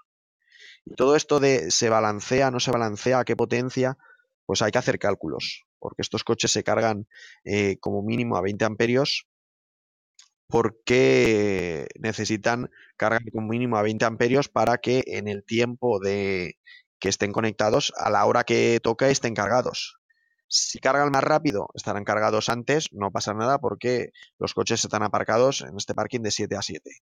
Si, si cargan más lento, probablemente a las 7 de la mañana, eh, cuando vaya el primer usuario a cogerlo, no esté cargado al 100%. Entonces, eso hay que asegurarlo. Entonces, cada caso hay que medir muy bien y hacer cálculos de los tiempos de recarga de cada vehículo, a qué potencias, y entonces esa acometida dimensionarla de forma que siempre funcione. Eso también lo hacen mucho los ayuntamientos, de decir, mira, yo voy a poner un punto de recarga de, eh, bueno, más que uno, voy a poner aquí tres puntos de recarga a 22 kilovatios y luego resulta que el, el ayuntamiento solo tiene conecta, eh, contratado 20, 22 kilovatios. dice, bueno, pero con 22 kilovatios no puede, o sea, das potencia a uno. Si carga uno, no cargan los otros dos. No, no, es que yo quiero que balanceen. Si, si hay uno, carga 22 y si hay dos, cargan a 11 y si hay tres, pues ya el coche eh, igual no, no, te carga. ¿Vale? Porque eh, todo esto al final es como cuando hablamos del principio del sistema inteligente de variar la intensidad. El coche al final sabe que si son 22 irá bien, si son 16 va a ir bien, pero si son si son 3, por ejemplo, pues bueno, también es fácil porque se separará en cada fase 32 amperios y será 7,4. Pero hay veces que se va dividiendo, dividiendo y al final da eh, que tiene que cargar a 15,7 amperios y dices, bueno, pero ¿cómo va a cargar a 15,7 amperios? Eso no es una potencia normalizada, el coche no lo va a entender y, hay veces que puedas tener problemas, ¿vale? Porque el coche esté demandando más potencia de esos 15,7. Son 15,7 el coche que detecta de 16 amperios o detecta 15. ¿A qué, ¿A qué intensidad va a cargar? Un amperio al final no te va a decir nada, pero igual es un amperio en cada uno de los 15 coches. Y al final son 15 amperios y eso puede hacer que el contador salte. Entonces, todo eso hay que, hay que medirlo muy mucho y, calcularlo para que el usuario no tenga problemas. Vale. Pues eh, vamos a hablar ahora de, de, la parte más dolorosa, que son los precios. A ver si nos puedes orientar más o menos de, de qué precios estamos hablando a la hora de, hacer una instalación típica, más o menos. La instalación típica eh, está en torno a los 1.200 euros. Eh, cuando, cuando con las ayudas del coche eléctrico te dan la ayuda de, de 1.000 euros de, para el punto de recarga, uh -huh. son 1.000 euros masiva, 1.210 euros normalmente con esa ayuda o, o, tienes suficiente o tienes que pagar muy poquito para instalar el punto de recarga. Eso es lo normal. Luego hay instalaciones que son, pues la que comentábamos antes, 100 metros. Pues hombre, pues si tienes que montar 100 metros de línea, no por el equipo de recarga, sino al final es que son muchos metros, la mano de obra al final claro. es el, el, lo que te cuesta. Uh -huh pero normalmente en esos 1.000, 1.000 euros, 1.210 euros suele ser el precio medio de una instalación de punto de recarga. Uh -huh. eh, lo que hablaríamos de modo, do, eh, modo 3, perdona, uh -huh. que sería el estándar de vehículo eléctrico. Para un coche sí. híbrido, que si vas a poner un Armasuco, pues bueno, siempre será algo menos. Vale. Y después para, para empresas, eh, ¿hacéis también instalaciones? ¿Hay demanda de este tipo de instalaciones para, para parkings, por ejemplo, en empresas para que los trabajadores puedan cargar el coche eléctrico? ¿Empieza a haber movimiento en este tema? O... Pues nosotros instalamos prácticamente en todo tipo de, de clientes, bien sean empresas, hoteles, restaurantes. Eh, sí que hacen la inversión, muchas veces hacen la inversión por imagen. A todo el mundo le gusta salir en el periódico, decir tal empresa ha puesto un, coche, eh, un punto de recarga y, y, así sale en el periódico. Eh, hay veces que estos puntos de recarga eh, al final depende un poquito de la implicación de la empresa. Hay veces que estos puntos de recarga los tienen telegestionados o los llevamos los llevamos un operador, bien sea Lug Energy o cualquier otro, y entonces nosotros somos los que vamos cobrando a ese usuario. Uh -huh o hay veces que lo ponen sin telegestión porque lo, lo que pretenden es cobrar, eh, o sea, no cobrar la energía. ¿vale? Cuando co quieren cobrar la energía, lo normal es buscar un, un gestor de recarga que le, que le, lleve el mantenimiento y entonces el si, si lo tiene que llevar un, el mantenimiento un gestor de recarga necesita telegestión, pero si no va a tener telegestión y lo que quieren es eh, simplemente por, por el tema de tener un punto de recarga, pues bueno, eh, regalan la carga y ya está. O hay muchos parkings eh, que ponen los puntos de recarga y simplemente cobran a esas plazas un plus por aparcar. Es decir, no cobran por kilovatios, sino mira, si la hora la estoy cobrando a 30 céntimos, la hora en el punto de recarga la estoy cobrando a 50. Estés cargando más o estés cargando menos, pues bueno, es una forma también de poder decir, mira, yo tengo un parking, tengo un punto de recarga, no, no estoy incumpliendo el tema de, del gestor de recarga porque yo no estoy vendiendo energía, simplemente estoy dando un servicio, pero eh, por lo menos puedo rentabilizar algo eh, la inversión que he hecho en, este servicio. Vale. Bueno, es interesante. Eh, en todo caso, em, parece que algunas empresas sí que están empezando a entrar ya en este tema de, de facilitar la recarga en, en, sus instalaciones, pero bueno, suelen ser empresas ya eh, más involucradas con el medio ambiente o con energías renovables, pues que, que o eléctricas, ¿no? Por ejemplo, Endesa sí que también eh, está haciendo uh, actuaciones en este sentido, ¿no? pero bueno. Eh, Endesa da, da, muchas ayudas a, a los trabajadores que compran un coche eléctrico. Mm, sí, sí. Además de que el trabajador de una compañía eléctrica ya tiene ventajas, como por ejemplo no tener el ICP que, que puede consumir toda la potencia que, que requiera, esto le va a dar un poquito, encima les, da- les dan un dinero ¿eh? por tener el coche eléctrico. Bueno, siempre son facilidades. Eh, en todo caso, eh, es interesante también el poder cargar en, en el lugar de trabajo porque, bueno, muchas veces el coche se pasa ahí, eh, o la moto, se pasa pues muchas horas ahí parado sin hacer nada que podría aprovecharse para, para cargar, ¿no? Y por ejemplo, en este sentido, eh, en casa normalmente está el coche eh, por la noche, en el trabajo está durante el día y pueden aprovecharse pues eh, energías eh, renovables como la energía solar para, para poder cargar estos vehículos, ¿no? Creo que es interesante las empresas que tengan la oportunidad de hacerlo, pues que también vayan empezando entrando a, a entrar en este, en este tema. Bueno, hay algunas em, algunos temas que, que quería comentar contigo. eh, ya nos hemos alargado bastante, pero eh, algunos los hemos tocado un poco por encima también. Eh, el tema de las ayudas, por ejemplo, pues bueno, tenemos las ayudas estatales para, la- el punto de recarga y algunas autonomías y, y ayuntamientos pues también, también proporcionan ayudas ¿no? para, para la instalación de, de los puntos de recarga. Esto pues eh, os recomendamos en todo caso que consultéis en, vuestra localidad pues estas facilidades que siempre son de ayuda. Y, respecto a, por ejemplo, lo hemos comentado, antes también un poco, el tema de la carga eh, con varios vehículos, ¿no? Eh, en un mismo edificio, sea día, el día de mañana, pues a partir de ese 2020 o 2030, que, los coches eh, eléctricos eh, se hayan popularizado.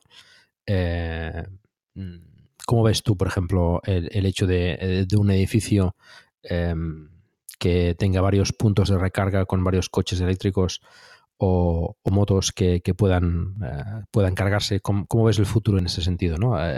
Se habla, por ejemplo, de las cargas inteligentes, es decir, que los, puntos de recarga tengan cierta inteligencia y se vayan eh, coordinando eh, no ya solo entre los eh, mismos puntos del edificio, sino entre los puntos que tenga cercanos o, conectados a la misma subestación o, algo por el estilo, para que vayan gestionando la potencia de carga de forma que no se consuma de, forma inmediata demasiado, demasiada potencia y se vayan regulando a medida que, algunos se vayan conectando o desconectando, pues regular la carga. ¿Cómo, ¿Cómo ves este futuro?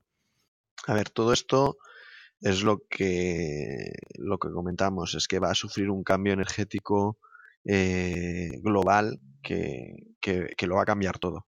Yo hace, hace unos días, hace ya, algunas semanas igual, eh, veía un vídeo, Las verdades del coche eléctrico, la cara oculta, eh, donde decía, bueno, pues hablaba un poquito de esto y, y bueno, y, y yo me quedé un poco pensando y dije, bueno, en parte tiene razón, las acometidas que van a los edificios probablemente no estén dimensionadas, probablemente no, seguro, no están dimensionadas para que el 100% de los coches eh, estén cargando. Pero si nosotros vemos la curva de consumo eléctrico en España, esa, esa curva yo la, la doy en unas cátedras que damos pues, para algunas universidades, en, en unas clases, y yo tengo una diapositiva donde veo esa curva. Y entonces esa curva yo capté el momento desde las 10 de la noche hacia adelante y entonces veo que a las 10 de la noche el consumo eléctrico cae bestialmente y a las 8 de la mañana sube bestialmente, luego vuelve a bajar un poquito a mediodía, vuelve a subir y ya eh, vuelve a ser pues otra vez las 10 de la noche y vuelve a caer. Y entonces eh, te das cuenta que dices, bueno, es que va a haber ene- energía para poder cargar todos los coches eléctricos. Pues bueno, eh, ¿cuántos coches eléctricos deben de haber para poder eh, igualar el consumo que tienen todas las fábricas funcionando por las mañanas todos los días? Tienen que haber muchos coches eléctricos y ojalá llegue el día en que, en que se iguale. Pero hasta ese momento va a pasar muchísimo tiempo. Sí que es verdad que si estamos en una comunidad y 10, 20 vecinos van a estar cargando su coche por la noche, pues igual la cometida eh, se queda corta. Pero también es verdad que si son 10 contratos, eh, los que le están demandando más, más, más potencia a la red eléctrica, es más fácil que de la compañía eléctrica se moje y cambie esa acometida desde el centro de transformación que si es un solo contrato el que le está demandando esa potencia. Al final, eh, todo esto va un poco en función de quién va a pagar ese cambio de, de, acometidas desde los centros de transformación hasta, hasta los consumos o igual hace falta algún nuevo centro de transformación y, gestionarlo. Y además hay que tener en cuenta también que lo he nombrado antes, el tema de la generación distribuida. Entonces, con la unión de todas estas cosas, pues al final eh, nos vamos a ir dando cuenta de que sí puede que haya un problema, pero eh, probablemente hayan soluciones que se van a ir adoptando poquito a poquito. Eh, acometidas se cambiarán, se crearán nuevos centros de transformación, pero también yo creo que poquito a poquito se va a favorecer el uso de energías alternativas en, los edificios comunitarios que harán que todas esas acometidas que parecían que estaban eh, muy cortas con la energía que se esté produciendo en ese edificio eh, vaya a dar de sí. Yo esta, esta charla que digo que doy en las, en las universidades, ya hace pues, igual tres o cuatro años que, que la doy, y ya hablaba del sistema inteligente de recarga. Y al final el sistema inteligente de recarga lo que también va un poquito es lo que comentábamos antes de que yo había visto en Nissan, y es que los coches eléctricos también pueden servir de almacenamiento para luego producir, eh, o sea, revertir esa energía a la red. Entonces nosotros, eh, y todo esto irá para allí, eh, el punto de recarga le dirás a qué hora vas a necesitar el coche, entonces el punto de recarga ya sabrá se comunicará con, con, demás puntos de recarga y con los precios de la energía eléctrica y cómo está funcionando todo para que eh, el coche esté cargado a tal hora y a ti te haya costado lo menos posible. ¿Y eso cómo lo va a hacer? Pues, pues obviamente comunicándose entre puntos de recarga, pero también es posible de que absorba energía durante el día y la inyecte en determinados eh, picos para que, bueno, pues eh, el coste de la energía sea, sea inferior. Ya que aunque parezca que, que, es un poco un sueño que, que muchos tenemos de decir, eh, a mí me gustaría que en España se pudiese hablar del balance neto Hello, it is Ryan, and we could all use an extra bright spot in our day, couldn't we? Just to make up for things like sitting in traffic, doing the dishes, counting your steps, you know, all the mundane stuff. That is why I'm such a big fan of Chumba Casino. Chumba Casino has all your favorite social casino style games that you can play for free anytime, anywhere with daily bonuses. That should brighten your day a little. Actually, a lot. So sign up now at chumbacasino.com. That's ChumbaCasino.com. No purchase necessary. VGW. Void were prohibited by law. See terms and conditions. 18 plus. Judy was boring. Hello. Then Judy discovered ChumbaCasino.com. It's my little escape. Now Judy's the life of the party. Oh, baby. Mama's bringing home the bacon. Whoa. Take it easy, Judy. The Chumba life is for everybody. So go to ChumbaCasino.com and play over 100 casino style games. Join today and play for free for your chance to redeem some serious prizes. Ch-ch-chumba. ChumbaCasino.com. No purchase necessary. Void where prohibited by law. 18 plus terms and conditions apply. See website for details. Como, como algo normal y decir, bueno, no solo el poder la tienen las compañías eléctricas, sino que el propio usuario, para aquellos que no sepan el, el balance neto, es simplemente que tú tienes un contador y tú tienes producción de energía. Entonces, tú vas consumiendo energía y conforme vas produciendo, el contador va sumando al revés. O tienes dos contadores, el que consume y el que, el que produce, y al final lo que haces es restarle uno al otro. Si te sale a pagar, pues pagas, y te sale a devolver, pues te devuelven o lo, te lo compensan con el mes siguiente. Y todo eso que pues mi, proyecto final de carrera cuando, cuando yo estudié ya iba, ya iba sobre eso y, ya hace años, eh, pues bueno, de eso nos ha conseguido y lo que, lo que hay es un impuesto al sol o un peaje de respaldo, como lo queramos llamar, eh, que todo eso va a hacer que conforme se vaya liberalizando los coches eléctricos tengan eh, una facilidad para que, para que ayude, pero obviamente tenemos que ser conscientes de que las acometidas en la mayoría de los casos no están preparadas para cargar muchos coches a la vez. Bendito problema en el momento que haya que, cambiarlo y, será porque haya muchos coches eléctricos, pero probablemente pase bastante tiempo hasta que, hasta que pueda suceder eso. Sí, además el cambio será bastante gradual, ¿no? No, no va a ser de la noche al día y dará tiempo pues a adecuar las instalaciones y, seguramente encontrar otras soluciones. Claro, es que al final eh, nos vamos a dar cuenta de que, bueno, pues que igual eh, tenemos que en todos los edificios tener un centro de transformación o habrá edificios donde, pues bueno, pues yo en verano, muchos veranos he estado por ahí y de repente en todo el pueblo se iba la luz. No sé si seguramente eh, alguien conozca el caso de que todo el mundo se pone el aire acondicionado, todo el mundo está consumiendo energía y resulta que salta la luz. Y, no es que te salte a ti, no, es que le ha saltado a todo el barrio, porque tienen más consumo del que puede dar la línea. Y dices, bueno, si, si, si ya está saltando con aires acondicionados, y no tenemos tanta alarma, ¿por qué con los coches eléctricos si nos alarmamos? Vamos a ir poquito a poquito y conforme vaya siendo necesario, seguramente lo que va a hacer falta es que vayan tomando soluciones, bien sea red eléctrica o bien sea las compañías eléctricas, las comercializadoras, las distribuidoras, pero todo eso se irá solucionando.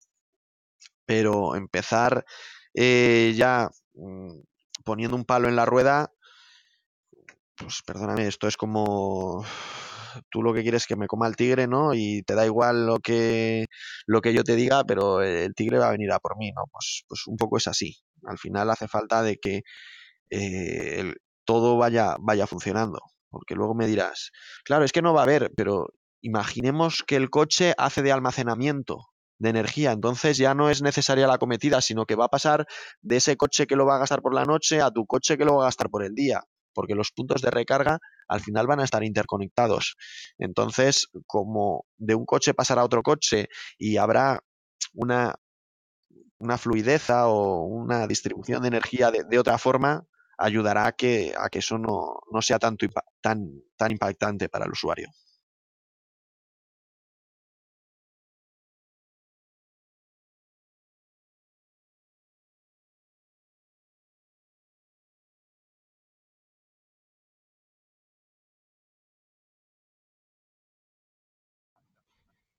Sí, sí. De alguna forma se equilibrará la, las cargas y, bueno, se, podrán llegar a compensar unas a otras y, además, quién sabe si, si, irán disminuyendo también el número de vehículos en un futuro gracias pues a, estas iniciativas de car sharing y de conducción autónoma que quizás pues eh, nosotros tenemos ahora un sentimiento muy de propiedad del, del, vehículo no tenemos que tener un vehículo pero las, eh, las generaciones que vienen pues ya, no tienen tanta... Pero esa es nuestra educación tanto en España, esa, final, esa sensación, ¿no? esa eh, necesidad todos de los españoles vehículo, quieren una casa y un coche. pues lo, lo, pueden alquilar. todo el mundo se mete en una hipoteca porque quiere una casa. Pedir cada vez que lo necesiten. Y al final muchas veces te dicen, mira, es que yo pagar alquiler no, pagar y quizás en un futuro pues esa movilidad. Eh, tú paga la hipoteca que al final de todo tú tendrás una casa mm, y tendrás algo y al final bueno pues pues es ese cambio de mentalidad que, nos vayamos uniendo a los europeos, que lo que hará es esa revolución silenciosa que, va a producir el car eh, y, el cambio tecnológico que, estamos sufriendo. Mm, bueno, veremos en un futuro, a ver qué tal. Em, bueno, ya para acabar, eh, si te parece, eh, vamos a entrar en un poco en el tema un poco más personal y, me gustaría saber, y es, supongo que nuestros oyentes también, pues qué, vehículos eléctricos eh, tienes o, o, y has tenido, ¿no? A ver, yo actualmente yo tengo dos coches, de, dos vehículos. Tengo un Nissan Leaf de 30 kilovatios y tengo una Ciclón, una moto eléctrica que sigue siendo, bueno, es la segunda moto que tuve y, en principio me muevo con, con, esos dos vehículos. Normalmente el coche prácticamente a diario yo soy un poco más sibarita, entonces, a no ser que llegue el calor, aunque en Valencia casi siempre hace calor, pero, pero hasta que no hace calor por las mañanas y, y no tengo mucho frío, no suelo moverme en moto a no ser que sea eh, imperiosa necesidad. Pero bueno, la moto yo la tengo más bien para el verano, eh, para, para, ir tranquilo. Pues normalmente yo hago muchas carreras y eso, entonces voy, pues oye, cuando tienes que ir a una carrera a aparcar eh, donde es la, la, salida, pues muchas veces es un problema. Entonces con la moto, pues, encima que vas a hacer deporte, pues vas con un vehículo que no contamina, vas en moto, vas, ya te vas, mm, te vas metiendo en el, en el, en el rollo y vas mucho más a gusto. Pero yo normalmente voy con, con el Nissan Leaf. ¿Y cómo conociste a la movilidad eléctrica? Bueno, al final, como, como decíamos cuando presentaba la empresa, eh, gracias a mi primera moto eléctrica empezó la empresa. Y al final, yo por aquel entonces era muy jovencito, yo eh, cambia, yo eh, teníamos un lugar de reunión y lo teníamos en un sitio donde podía aparcar, entonces yo no tenía mucho, mucho problema, pero ese lugar de reunión se cambió y se fue al centro de Valencia. Y claro, al centro de Valencia era imposible aparcar. Entonces el primer día aparcaba lejos y me pegaba una caminata. El segundo día intentaba aparcar más cerca y la grúa se llevaba el coche. Y bueno, me planteé la posibilidad de comprarme una moto. Y entonces, pues exploré el mercado de las motos y empecé viendo, pues, oye, pues tienes las Piaggio, tienes las Yamaha, vamos a ver y por, por mi barrio apareció una tienda que vendía motos eléctricas. Y después de probarlas un par de veces, pues dije, oye, ¿por qué no? Y compré la moto eléctrica. Eh, un poco tonto de mí porque en aquel entonces tampoco sabía muy bien. Yo pensaba que la iba a poder, el punto de recarga no iba a ser eh, ningún problema, pero lo que me encontré es que teniendo la moto cosa que no hay que hacer. Primero hay que buscar siempre el tema del punto de recarga. Me encontré con la moto en mi casa y sin poder, y sin poder poner el punto de recarga, casi sin tener que pagar lo que vale otra moto para poder poner el punto de recarga en mi casa.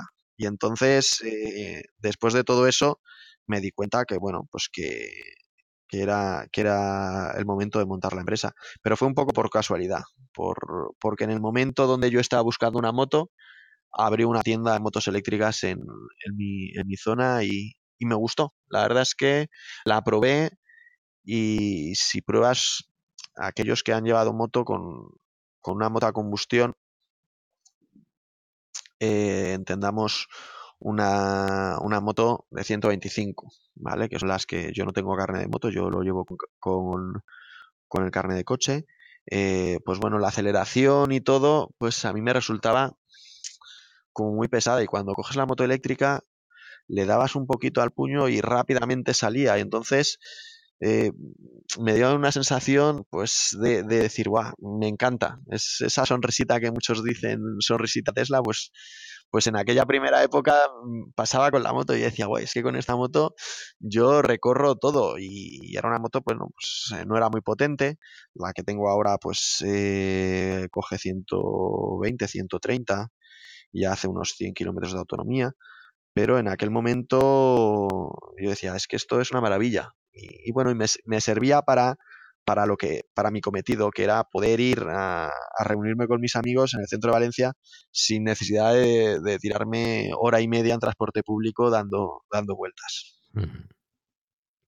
Bueno, mira, eso, eso te ha llevado a, al final a, pues a, montar uh, los Genesis, ¿no? Es, es, es interesante al final todo, todo tiene que aparecer en el momento justo y en, y en, la, en la, oportunidad y, luego de ahí luego saldrán muchas cosas, eh, saldrán mejor o peor, pero bueno, eh, todo, todo es un poco que estés en el momento exacto, en el lugar adecuado para que las cosas funcionen.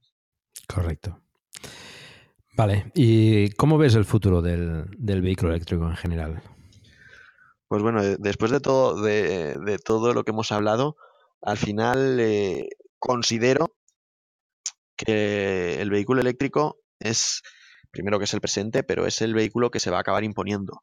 Bien sea, como hemos comentado, de temas de car sharing o como vehículo privado. Y al final eh, analizas un poquito el mercado y piensas, eh, Repsol, Repsol se ha metido para el tema de puntos de recarga de energía Repsol es una empresa muy potente.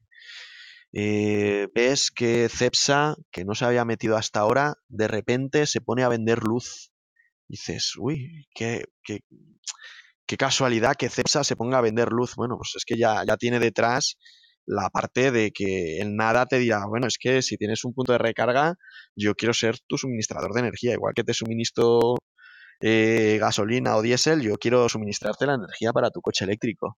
Ves que aunque Iberdrola no estaba muy metida del todo, pues empieza a meter más la cabeza, que Endesa eh, está apostando fuerte y que sobre todo las marcas de coches, algunas marcas de coches están apostando fuerte. Entonces, eh, te das cuenta de que si grandes empresas que tienen analistas que lo analizan todo están eh, yendo por ahí, pues bueno, es que no tiene mucha más vuelta de hoja. Es que el, futuro eléctrico es el vehículo que se va a acabar imponiendo.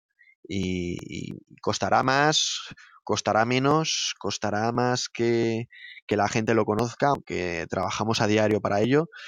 Eh, tú desde un punto de, vista más de divulgación y yo al final aunque también tiene mi parte de divulgación, un poco ayudando a que, a que el punto de recarga no sea, no sea un problema, pero al final todos luchamos para que el coche eléctrico eh, sea ese, ese vehículo que, funcione en el futuro. Y ya no solo por, por decir que, mucha gente dice, no, es que el medio ambiente, no el dinero, no, es que ya no es ni medio ambiente ni dinero, es ya por ética de, del ser humano ya cuando yo iba al colegio ya decían, eh, yo tengo 31 años, ya, ya decían que el, petróleo algún día se acabaría. Yo no he visto que, hayan dicho que se vaya a acabar, pero sí que es verdad que, que no es que se acabe, sino que le vamos a poner fin eh, de, forma de forma progresiva y haciendo un cambio de movilidad sostenible eh, de, de lo que es la población. Totalmente de acuerdo. Además, parece que el petróleo no se acaba nunca. Siempre acaban encontrando algún, algún yacimiento gigantesco. Es, la típica excusa para subir el precio. Pero bueno, está claro que no es sostenible, ¿no? Eh, cuando ves, antes comentabas, cuando te acercabas a Madrid, ves la boina en el cielo, ¿no? Cuando ves, estás en una en un atasco en las entradas de las grandes ciudades con tanta cantidad de vehículos quemando petróleo, pues también piensas que, no puede ser sostenible eso, ¿no? de ninguna manera. No, al final eh, tenemos que ser conscientes de que eh, tenemos que dejar un planeta a, nuestros descendientes y, aunque hasta ahora no, no teníamos esa mentalidad de, de, cuidar y bueno, pues hemos cazado todo lo cazable hasta que se ha extinguido. Pues bueno, parece ser que por primera vez antes de que se acabe una cosa, estamos pensando en que hay que cambiar y, empezar a respetar un poquito más y, y al final eh, el ser humano lo que tiene que hacer es aprender y, empezar a acostumbrarse a que, bueno, pues que, las cosas cambian. Lo que pasa que con el vehículo eléctrico eh, hay empresas muy poderosas que pierden, que pierden su fuerza. Porque todos eh, hace unos años empezamos a ver que los videoclubs cerraban y, y tampoco nos dio más importancia. El negocio de los videoclubs ha cerrado ¿Y cuál es el problema? Ninguno. Pues nos hemos pasado todos a, ver todas las cosas por Internet. Eh, hubo una revolución con las barras de pan a 20 céntimos que hacían hasta programas de televisión sacando las barras de pan. Pues bueno, las panaderías que se han adaptado, pues se han adaptado, las que no han cerrado y, todo sigue funcionando. Y, yo, yo lo veo, yo, yo tengo un familiar que tiene una papelería y yo veo que o se adapta o probablemente los libros de aquí 10 años ese negocio no tenga mucho más sentido. Pero para eso nos tenemos que adaptar y tenemos que ser eh, empresas ágiles que nos podemos adaptar a cualquier circunstancia del mercado. Y eso lo que nos va a dar es beneficio eh, para las empresas, empresas mejores, más potentes, con, gente cualificada y, circunstancias de oportunidades de negocio para aquellas empresas que no siendo una empresa del IBEX, pues que pueda tener, eh, como tenemos nosotros, 22 trabajadores más, más toda la gente que hay subcontratada, sin necesidad de ser una mega empresa del IBEX, sino simplemente aprovechando esas oportunidades de negocio que muchas veces, eh, pues bueno, te, presta, te presta la vida. ¿vale? Sin olvidar tampoco que hay mucha gente que, que yo he escuchado en foros por ahí, ¡Wow, estos de Lug Energy, estos de Lug Energy ganan mucho dinero. Tampoco es un negocio hoy por hoy para decir, mira, es, es una mega empresa. Te digo que nosotros eh, intentamos trabajar por el precio que entendemos que es justo, eh, trabajar lo mejor posible sin, sin pasarnos de precio, de, de precio. Por lo tanto, no luchamos por un beneficio económico muy alto, simplemente eh, la empresa crece porque al final eh, hacemos más instalaciones y necesito más personal para, para, atender a los usuarios, pero no porque haya unos mayores beneficios. Al final eh, lo que hace falta es que las empresas sean sostenibles y, una vez la empresa es sostenible, pues ya iremos viendo en el futuro, pero ya os digo que, que toda, es que hay mucha gente, Paco, que que parece ser que, que, nos ven a nosotros y nos dicen, ¡Wow! Estos, estos van a tope, estos debe ser una mega empresa. Pues mira, yo estoy viendo ahora al fondo de aquí, yo estoy en la oficina ahora mismo, estoy viendo que uno de, lo, de los chicos que está escribiendo, bueno, ahora no hay nadie en la oficina, obviamente, pero que tiene, está de, para escribir en la página web y llevarla, tiene un monitor eh, que es el primer monitor plano que tuvimos en la empresa en 2012, que es un monitor bastante antiguo, y es decir, y aún sigue funcionando con nosotros. En cualquier otra empresa igual, ese monitor ya lo habrían mandado a, a paseo y todos tendrían pantallas aquí de, de 22 pulgadas. Bueno, al final, esa filosofía de hacer eh, sostenible el planeta es la misma que nosotros aplicamos en la empresa. Entonces, por eso intentamos que nuestros precios sean ajustados y hemos luchado porque el precio de los puntos de recarga bajasen en los últimos años eh, muchísimo. Bueno, eso hace que, que, también haya más, más vehículos eléctricos en el mercado al, fin y al cabo, ¿no? Que, que, todo sea un poco más, más asequible y más, uh, y más justo, ¿no? Um, creo que más o menos todos los que estamos involucrados hoy en día en el tema del vehículo eléctrico, pues eh, eh, abogamos un poco por eso, ¿no? Por hacer el planeta más sostenible y, y, que, bueno, podamos dejar, como decías, un planeta un poco más, más presentable a nuestros descendientes, ¿no? Y eso, pues bueno, esa filosofía es la que, es la que nos va moviendo a, a los usuarios, eh, bueno, supongo que, que la mayoría de, de, nosotros, o al menos los que, los que yo conozco. Y, y bueno, pues eh, siempre es bueno, ¿no? Además, eso que comentabas, ¿no? De, de, la transformación de, del mundo, ¿no? De, la movilidad, de, energética, etcétera. Bueno, todo, todo, se va transformando, ¿no? También cuando salieron los, los vehículos a, a, vapor, pues eh, parecía que, que los, eh, los, que se dedicaban a vender caballos y, y, y, hacer el mantenimiento o el cuidado de los caballos, pues iban a, perder eh, trabajos, etcétera, ¿no? Con la revolución industrial, ¿no? Todo, todo, se va transformando, se crean trabajos nuevos, trabajos diferentes y, y vamos avanzando, ¿no? Lo que pasa es que quizás estamos avanzando a un ritmo demasiado vertiginoso, ¿no? Y a veces si coges velocidad eh, cuesta un poco parar, ¿no? Después y eh, al menos parece que sí que estamos tomando un poco de conciencia respecto al planeta. Eh, hace ya unos, hace unos años no, no, lo veía tan claro, pero bueno, ahora sí que parece que se empieza a, a, popularizar ¿no? esa, esa, sensación de que tenemos que hacer algo por el planeta y, y, bueno, pues aunque sea un poco la moda, que están las cosas verdes o las cosas ecológicas más, más de moda y más, más bien vistas, pues bueno, al fin y al cabo redunda en un, en un mejor, eh, eh, mejor uso del planeta, ¿no? Al final es trabajo de todos. Bueno, Luis, yo creo que ya hemos alargado bastante eh, esta entrevista, esta charla. Te agradezco enormemente pues eh, haber venido aquí a explicarnos todo el tema de, la carga para, para, casa, que es un tema muy, muy, bueno, muy demandado.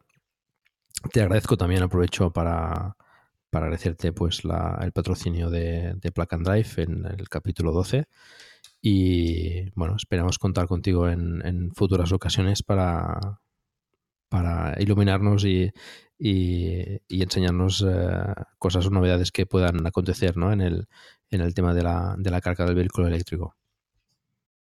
Por supuesto, contar con nosotros cuando lo necesitéis, eh, bien sea con para preguntarnos cualquier cosa, para responder dudas.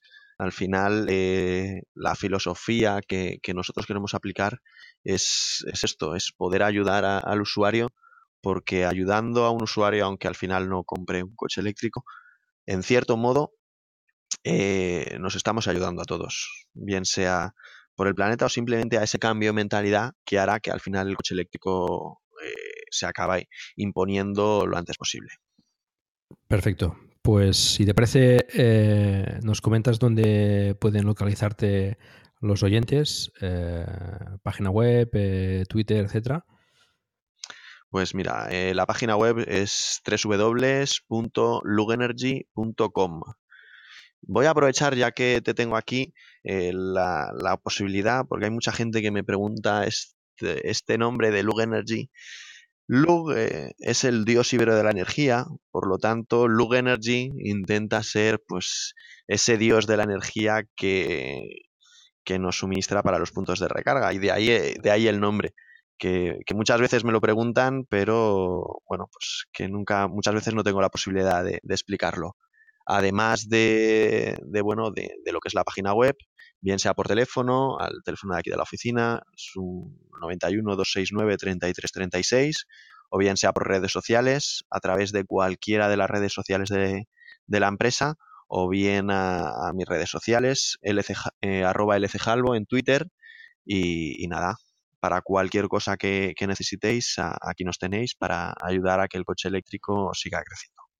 Muy bien, pues muchas gracias, Luis. Un saludo. Hasta pronto.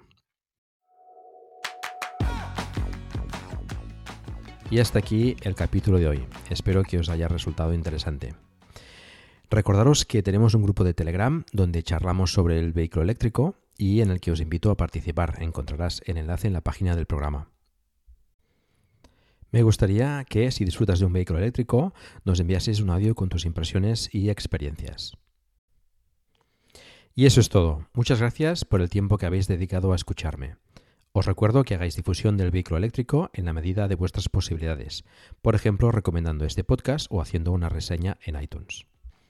Espero también vuestros comentarios en la página del programa emilcar.fm barra drive donde podréis encontrar los medios de contacto conmigo y conocer los otros podcasts de la red. Esta semana os recomiendo el último capítulo de Eureka, de Fran Molina, donde nos habla de Thomas Edison.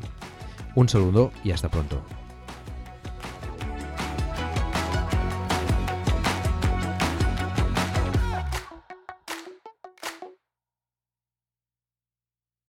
Lucky Land Casino asking people what's the weirdest place you've gotten lucky? Lucky? In line at the deli, I guess? Aha, in my dentist's office.